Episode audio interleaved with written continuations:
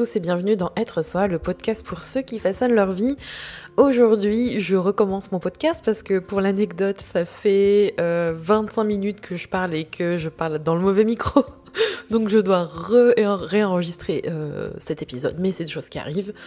Aujourd'hui, j'avais envie de vous parler d'un sujet que, euh, qui me tient à cœur, que j'ai traversé récemment, c'est-à-dire il y a les deux dernières années, qui vous concerne probablement ou quelqu'un que vous connaissez, parce qu'on appelle ça un peu le mal du siècle, c'est le burn-out et surtout comment se protéger du burn-out, comment le reconnaître, comment faire en sorte de ne pas retomber dans cette spirale ou de tomber dedans.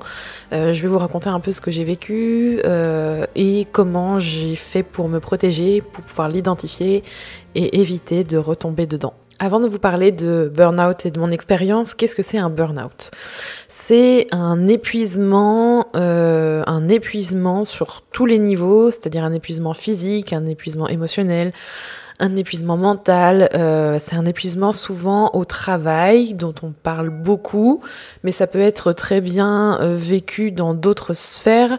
Et moi, ça a été plus un épuisement professionnel que j'ai vécu, donc j'en ai fait deux.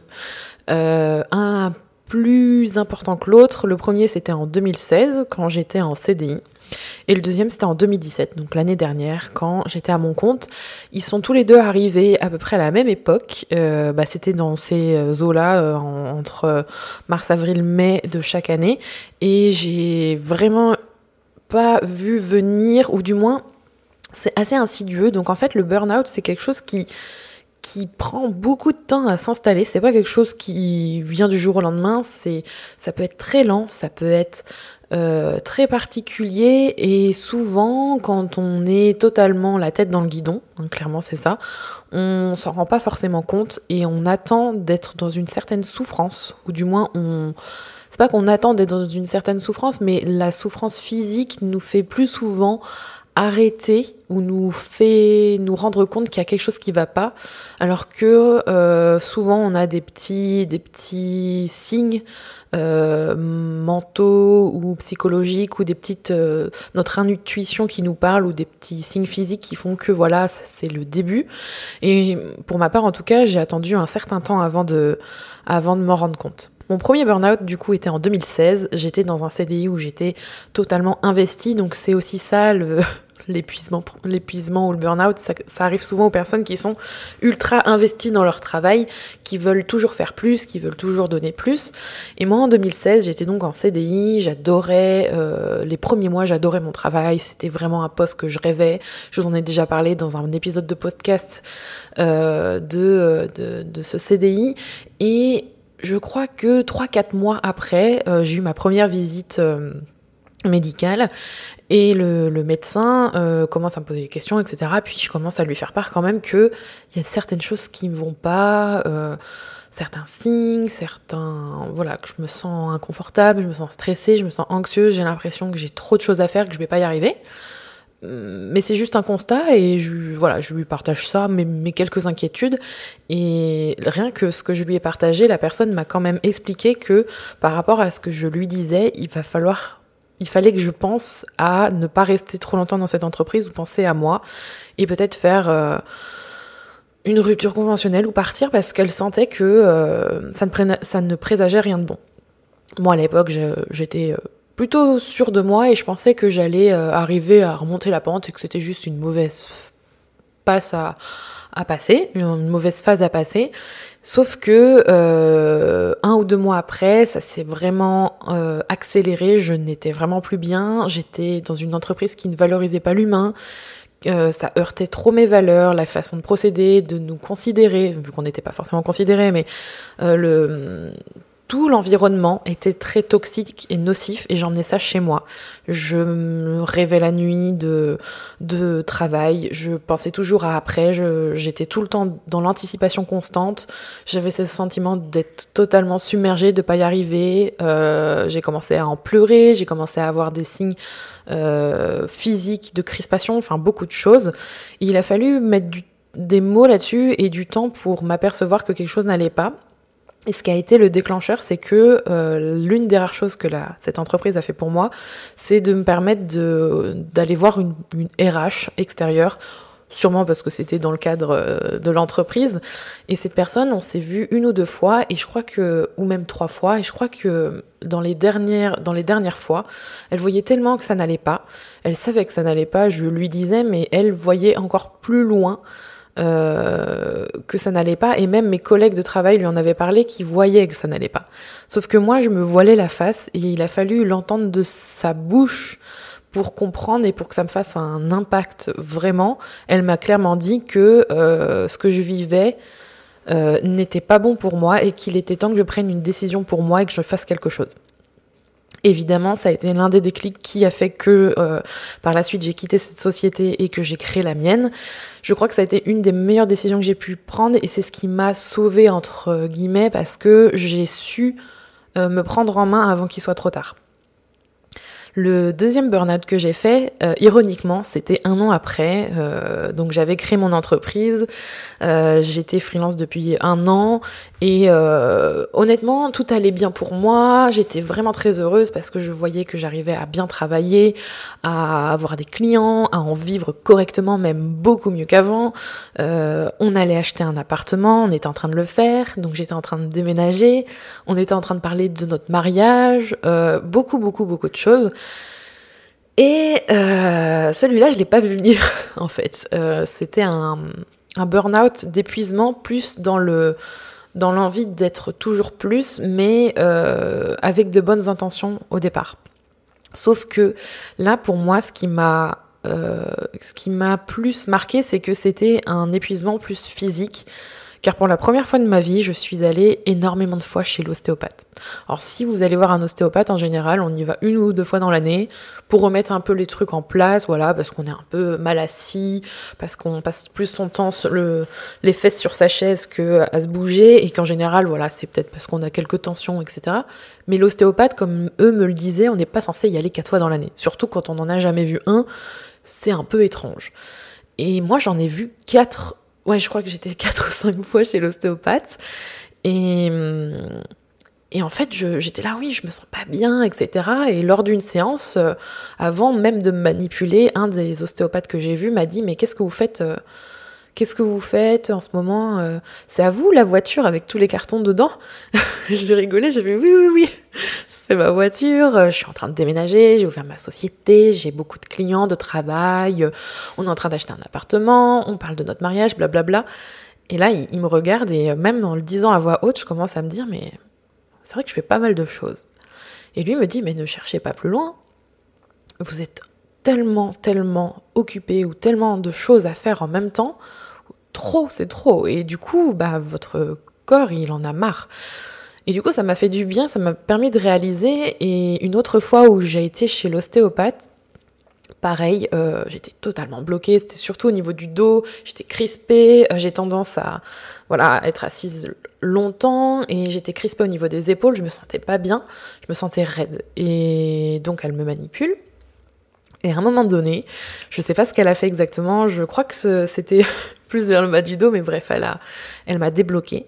Et à ce moment-là, j'étais, juste avant, j'étais euh, apaisée, j'étais, euh, j'étais bien, j'étais, voilà, je, c'était un moment où je sentais qu'on allait prendre soin de moi. Elle me manipule le dos.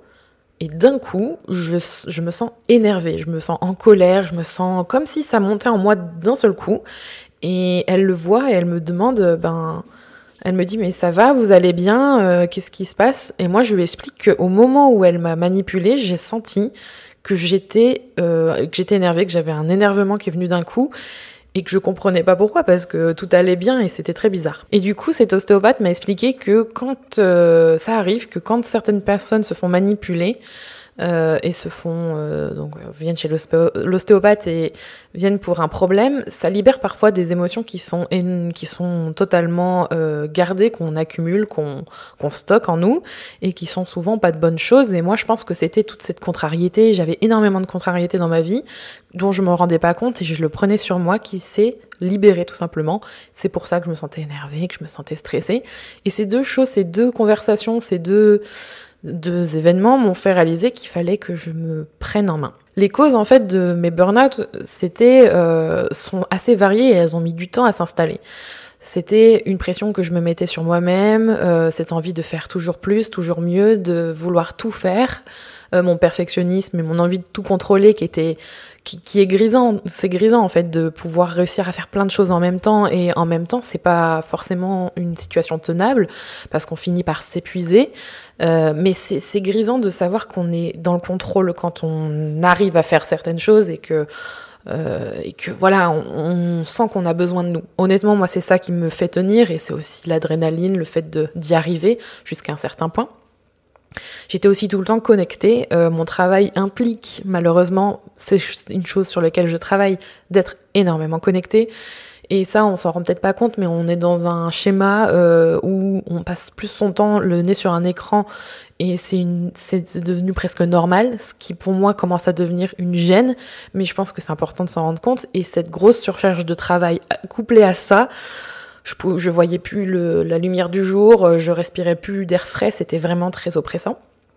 Et surtout, une des choses qui m'a le plus empêché de d'aller, euh, enfin qui m'a qui m'a fait aller dans le mur, c'est que je voyais pas les choses en face. Et c'est pour ça que quand j'ai euh, parlé avec des personnes, ça m'a permis de me rendre plus compte euh, de ce qui se passait et c'était vraiment, euh, vraiment libérateur. Donc du coup, j'étais stressée, j'étais anxieuse, je me sentais totalement submergée, comme je vous l'expliquais, je me sentais épuisée. Le fait d'aller quatre fois chez l'ostéopathe, voilà, c'était pour moi un des symptômes aussi un peu clairs. Et il a fallu que je trouve des solutions. Dans les deux cas, il y a eu deux, euh, deux réponses. La première, c'était de partir pour me sauver. Et dans le deuxième cas, dans le deuxième burn-out, c'était de d'ajuster mon mode de vie et de faire en sorte de trouver des solutions. Donc voilà les quelques choses que j'ai mis en place. Euh, je vous en parle tout de suite pour justement vous éclairer, un peu là-dessus. Parce que le burn-out, on peut s'en protéger. L'épuisement, on peut s'en protéger. On peut anticiper certaines choses.